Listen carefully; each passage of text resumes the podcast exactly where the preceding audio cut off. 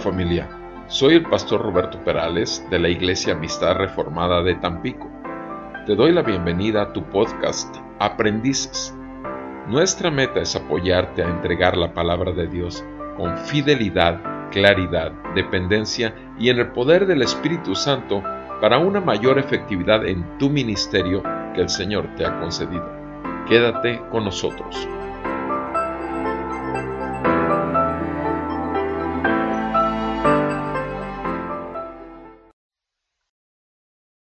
Bienvenido nuevamente, amado hermano, a tu podcast Aprendices. Estamos revisando el capítulo 24 del Evangelio de nuestro Señor Jesucristo según San Lucas y dice el, capítulo 24, versículo 36, Lucas 24, 36. Mientras ellos relataban estas cosas, Jesús se puso en medio de ellos y les dijo, paz a ustedes. Pero ellos, aterrorizados y asustados, pensaron que veían un espíritu.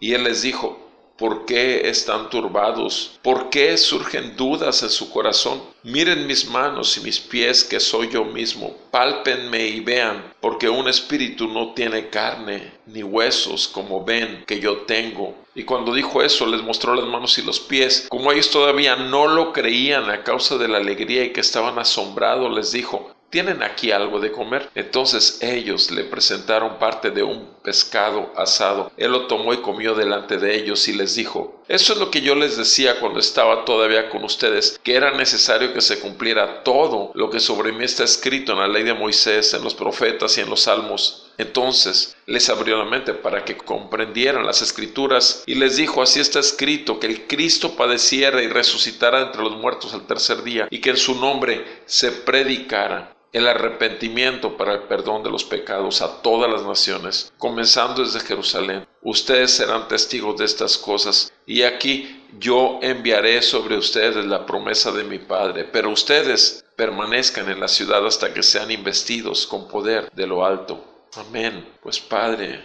nuevamente ilumina tu palabra a nuestro entendimiento. Sea tu bendición para tus siervos y para tu iglesia, en el nombre de Jesús. Amén y amén. Amado hermano, ¿Qué pasa? ¿Qué tenemos en esta sección del pasaje? Tenemos que todos los discípulos fueron Tomás. Hablamos de Tomás como el incrédulo, Tomás como el que, que no creyó. La verdad es que ninguno creyó, ninguno. Todos vieron ahí a Jesús como si fuera un fantasma, todos. Jesús tuvo que decirles, miren mis manos y mis pies, miren, pálpenme y vean. Mismas palabras que dio para Tomás. Te digo algo, amado hermano, cuando nosotros abrimos la palabra, buscamos la palabra, meditamos en la palabra, cuando estamos reconociendo que es Dios el que le habla a su pueblo a través de nuestras vidas, cuando sabemos que tenemos el mismo papel que tenían los profetas y el mismo papel que tenían los sacerdotes en el Antiguo Testamento, estamos intercediendo y clamando, oramos por nuestra iglesia, oramos que el Señor prepare los corazones, oramos que el pan de vida sea dado y que venga a alimentar al pueblo de Dios hambriento,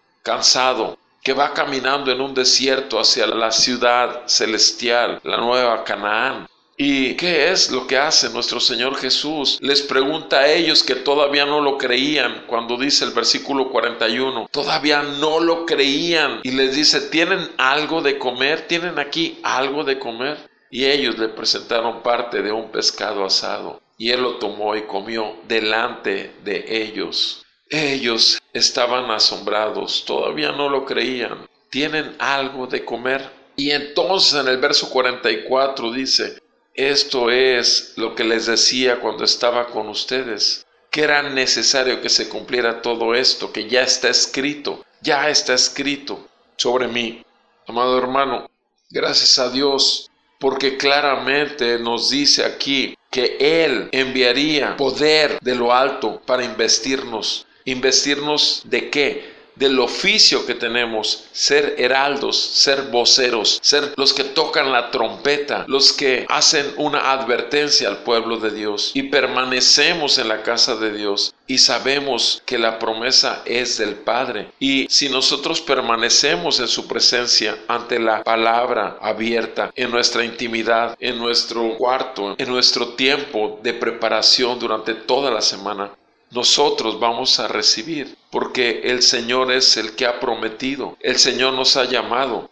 Pero hay algo importante. Versículo 46 y 47. No debemos dejar de verlo. Así está escrito que el Cristo padeciera y resucitara de entre los muertos al tercer día y que en su nombre se predicara el arrepentimiento para el perdón de los pecados a todas las naciones comenzando desde Jerusalén. Ustedes son testigos de estas cosas. Mi amado hermano, el mensaje es el mismo, es el mismo evangelio. Sí, cuántas ovejas tienes a las que les predicas cada domingo, que son ovejas, pero que por dentro tienen corazones de cabritos, o cuántas ovejas que tienen solamente la cobertura de ovejas, pero son lobes feroces que están buscando destruir el rebaño. Cuántas ovejas hay que hay que alimentar y siempre hay que predicar el arrepentimiento para el perdón de los pecados y la fe en el Señor Jesucristo. El mensaje del Evangelio no tenemos que esperarlo hasta el final para cerrar la predicación llamando al arrepentimiento y a la fe. En tanto que el mismo texto nos muestre la gloria de Jesucristo en todas sus facetas o en cualquiera de sus facetas que podemos ver, tanto en el Antiguo Testamento como en el Nuevo Testamento, aprovechemos para mostrar que Jesús es el Salvador. Jesús es el que viene para limpiarnos de todo pecado. Jesús es el que salva. Jesús es el Cordero. Jesús es el león de la tribu de Judá. Y tenemos que llamar al pueblo de Dios al arrepentimiento delante de Dios. Primeramente, tenemos que arrepentirnos nosotros mismos de entrar en un tedio, en una rutina, en simplemente hacerlo porque nos toca hacerlos, prepararnos para la predicación, en vez de ver el tremendo honor, privilegio, la honra que Dios nos ha concedido al llamarnos como sus siervos y el abrirnos el corazón y el entendimiento con la fuerza y el poder del Espíritu Santo que viene y nos acude a nosotros mismos y prepara la palabra para entregarla a su pueblo. Somos meros servidores del Señor que sirven la palabra. Hagámoslo con claridad, hagámoslo con fidelidad al texto y obviamente bajo la dirección del Espíritu Santo y el poder del Espíritu Santo. No podemos estar confiando en nuestras notas y en nuestro sermón escrito. Tenemos que confiar que el Espíritu de Jesús vive y reina en medio de su pueblo y también en medio de nuestros corazones. El pueblo de Dios es de Dios. Nosotros somos también el pueblo de Dios. Ser llamado un hijo de Dios y reconocido como un hijo de Dios por el Dios que creó los cielos y la tierra es suficiente para nosotros. Ahora si a eso le agregamos ser pastores, ministros, siervos de su iglesia, por favor, ¿dónde hemos de quedar? Es tan humillante esto que nos hace ver nuestra total incapacidad, pero todo su poder, toda su gracia que se perfecciona en nuestra debilidad. Así que, amado hermano, no te desanimes. Ciertamente puede haber periodos de sequedad. Ciertamente hay periodos en donde tu corazón no está listo por tantos eventos que has pasado entre semana. Pero sin embargo, persevera en la oración, persevera en el clamor y en el ruego y en la súplica. Y el Señor te dará, el Señor encenderá con fuego tu corazón y tu entendimiento será iluminado. Y entonces tu boca hablará con el poder de tu Espíritu del Señor y su palabra será entregada. Amado hermano, los tiempos son los últimos tiempos. La iglesia necesita la palabra del Señor y para eso estamos los esclavos y siervos del Señor. Te animo, amado hermano, no desmayes, no dejes que las circunstancias te agobien, no dejes que la falta de fruto aparentemente visible te traiga frustración. No, persevera, persevera en la gracia de Dios y Él hará. Persevera en la lectura de su palabra y persevera en tus tiempos de clamor y oración persevera. Él está vivo, Él es un Dios de vivos y Él alimenta a su pueblo que vive y reina junto con Él aquí en la tierra, porque somos la luz del mundo y la sal de la tierra. Él es la cabeza, nosotros el cuerpo. La tierra es el estrado de sus pies. Caminemos realmente mostrando la gloria de Jesús a través de su palabra y una conducta piadosa y compasiva delante de un mundo que requiere vida. Te animo esto en el nombre de Jesús, mi amado hermano, y que el Señor bendiga tu vida, la vida de tu familia y tu ministerio en su iglesia. Si Dios nos concede vida, nos escuchamos en la próxima. Gracias por estar conmigo.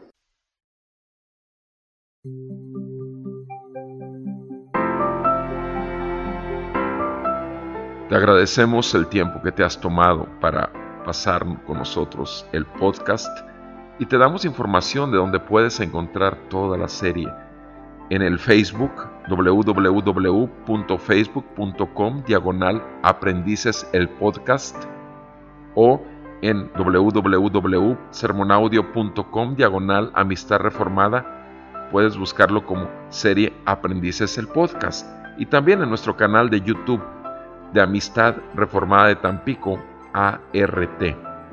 Nuevamente, gracias. Si ha sido de utilidad para ti, de bendición, anima a tus amigos, hermanos en la fe. Trata de que seamos bendición y edifiquemos al cuerpo de Cristo juntos. Acuérdate que para eso fuimos llamados. Bendiciones.